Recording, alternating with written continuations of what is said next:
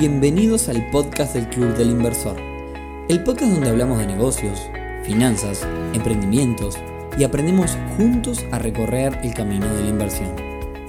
Bienvenidos a un nuevo episodio del podcast del Club del Inversor, temporada 2022. Hoy viernes 5 de agosto, episodio número 115, en el que vamos a retomar un formato que gustó mucho, como es el de contar la historia de un gran empresario, un gran inversor, y hoy es el turno del segundo hombre más rico del planeta en estos momentos, luego de Elon Musk, a quien también ya estuvimos contando la historia en este podcast.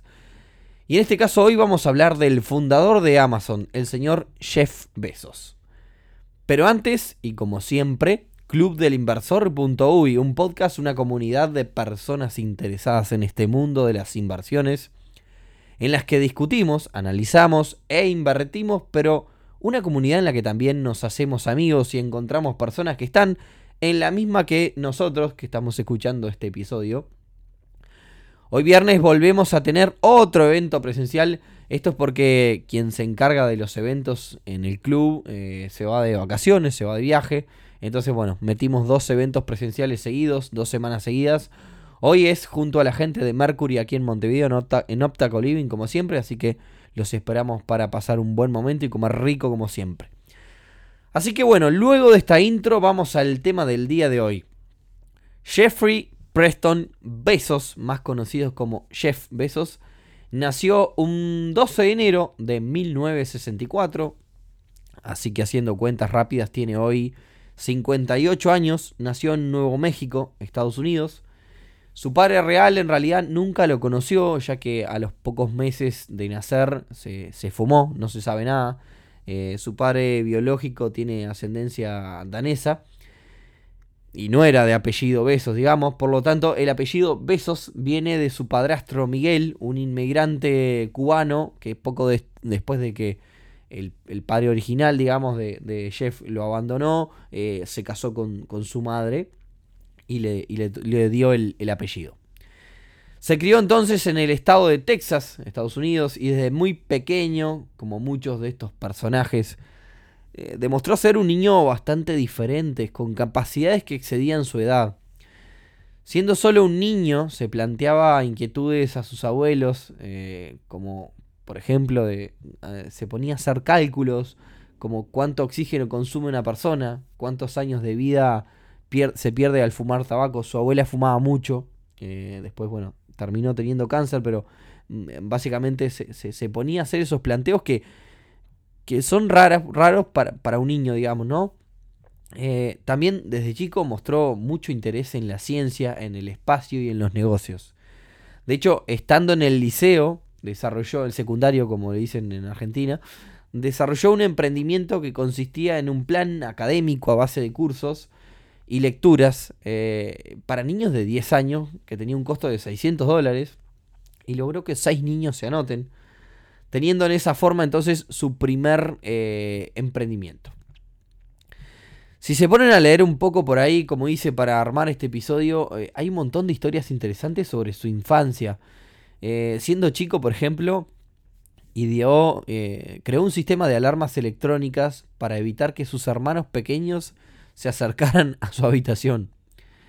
Y bueno, y dicen que cuando era más chiquito todavía, eh, cuando era pequeño, no tenía ganas de dormir en la cuna que él utilizaba, por lo que un día agarró un destornillador y la desarmó por completo. Eh, demostrando así que tenía ganas de dormir en una cama real, digamos, ¿no? Son historias medias, medias raras para, para las edades que él tenía. Bueno, en cuanto a sus estudios, se formó en New Jersey en, informática eh, y como la mayoría, eh, luego de recibirse, eh, se puso a trabajar como programador, que era lo que había estudiado. Y luego se pasó al mundo de las inversiones a trabajar como asesor financiero.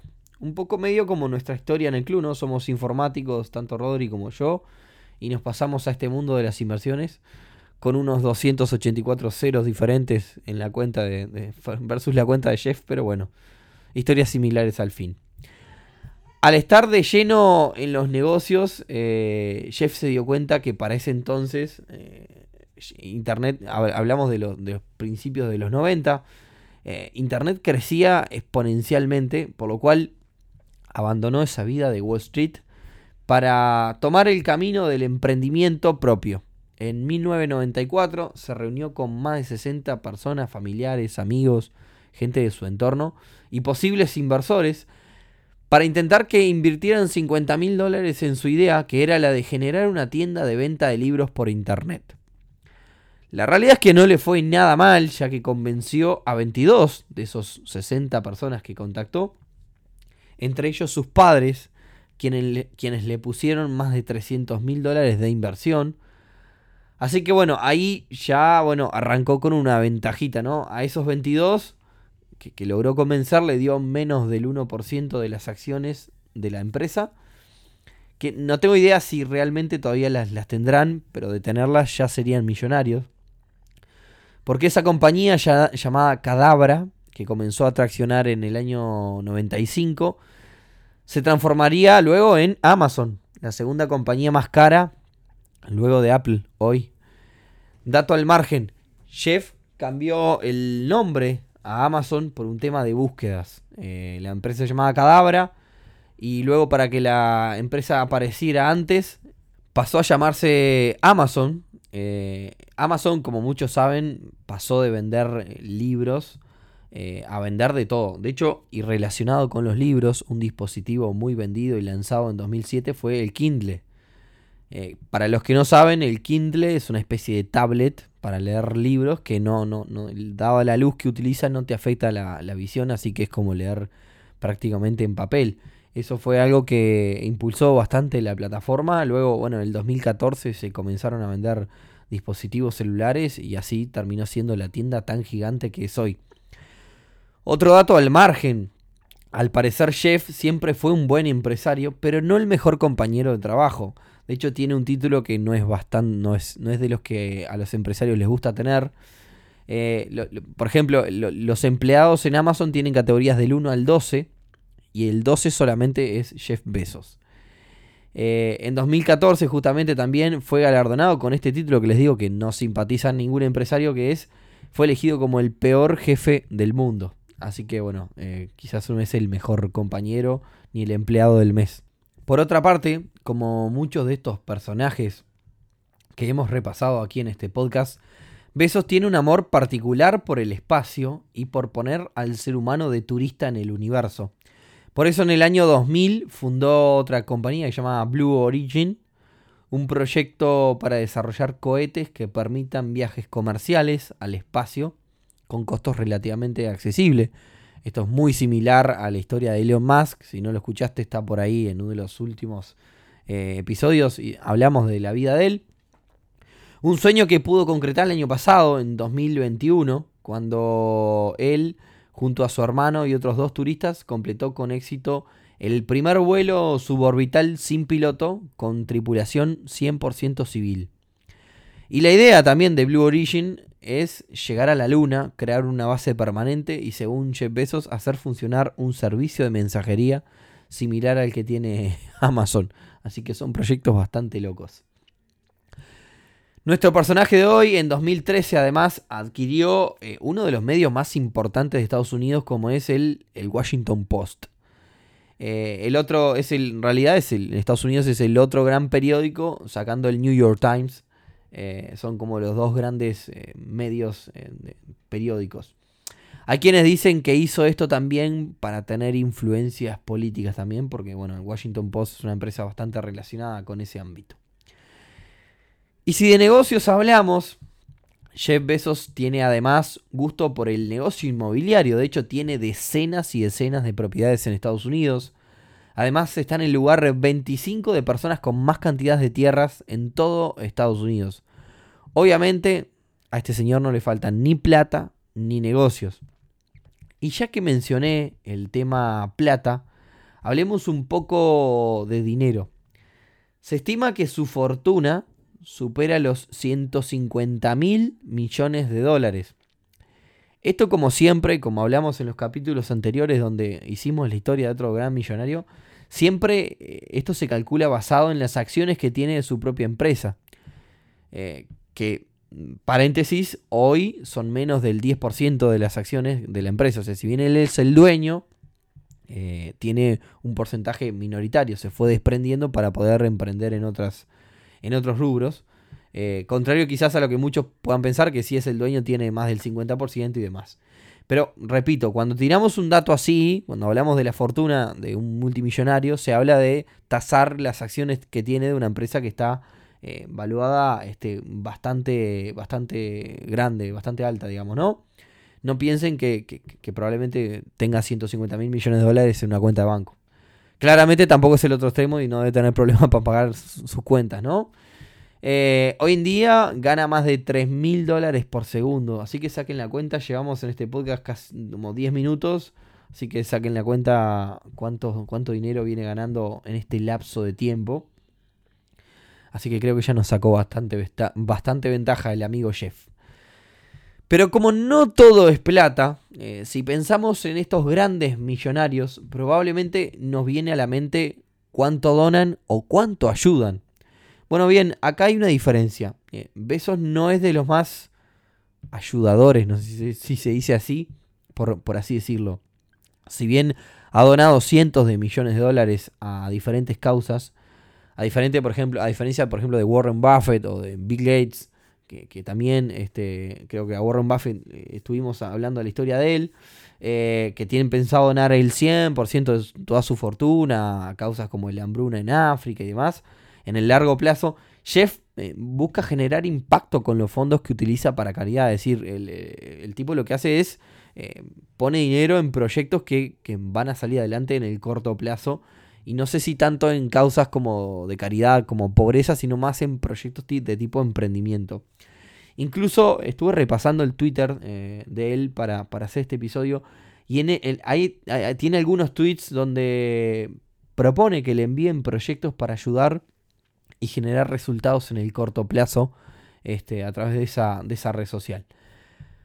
A todo esto, ustedes se preguntarán, ¿y le dio el tiempo? ¿Cómo es la vida personal de Jeff Bezos? ¿Le dio el tiempo de armar una familia? Sí.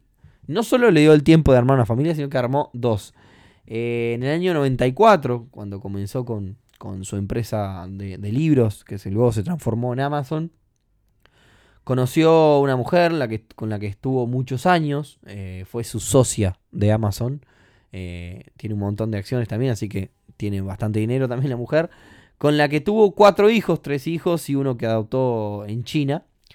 Luego se divorció de esa mujer y en el 2020 se volvió a poner en pareja, digamos. Así que bueno, ha tenido tiempo también para desarrollar una vida personal y familiar. Eh, que muchos se imaginan que quizás por toda esta vorágine que tienen estos personajes quizás no le pudiera dar el tiempo, pero le dio el tiempo. Eh, volvamos al día de hoy, 2022. ¿En qué anda Jeff Bezos hoy día? El año pasado, 2021, dejó de ser el CEO, el director ejecutivo de Amazon, para pasar a un puesto más estratégico y yo diría más pasivo, que le permita dedicarse a otros proyectos. La realidad es que Amazon ha crecido un montón eh, y él tiene ganas de, siente que hay más espacio o más, eh, digamos, este, más eh, camino como para crecer en, la carrera espacial, que es donde considera que tiene como más como para explorar cosas nuevas. y bueno, básicamente hoy tiene un puesto bastante más pasivo allí en Amazon. y se está dedicando más a su compañía Blue Origin eh, que es la que va por atrás del tema de la carrera espacial. Veremos en el futuro cuáles son los proyectos. Tiene como también, como decía, una guerra con una guerra, entre comillas, con Elon Musk por, por desarrollar este, productos y viajes comerciales de forma para, privados al, espacio. Algunas de las frases célebres del señor Jeff, eh, dos frases les voy a mencionar. Eh, hay una que dice, tenés que ser el primero en un gran mercado. Y la otra es, dice, es correcto errar, pero no es correcto ser tímido. Acá la voy a uruguayizar, la frase, yo la traduciría en, podés tener miedo a errarle, pero no podés ser flojito. ¿Bien? Así que bueno, con esto creo que vamos cerrando la historia de nuestro personaje del día de hoy. Estoy seguro que algunos de ustedes se van a quedar con la idea de, bueno, pero los padres le dieron 300 lucas y así como que es más fácil, así cualquiera. Y no es así, señoras y señores. Eh, la realidad es que el tipo este creó un montón de cosas que son difíciles de llegar. por algo es uno de los top del mundo.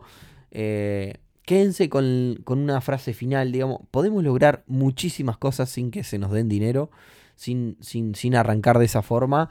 Eh, de hecho, muchas veces decimos que a veces los mejores negocios se dan sin dinero. Y si estás escuchando este podcast es porque tenés ganas de lograr un montón de cosas también. Estás en el camino. Así que con esta despedida súper mega motivacional, les deseo un gran fin de semana. Si les gusta que hagamos estos episodios de personajes, cuéntenos qué otro personaje les gustaría traer a este podcast y con gusto eh, hacemos un episodio sobre algún que otro personaje que nos pueda aportar o simplemente conocer la historia de uno de estos top mundiales en el mundo de los negocios y las inversiones. Espero que tengan un gran fin de semana y nos vemos entonces el próximo viernes en un nuevo episodio del podcast del Club del Inversor.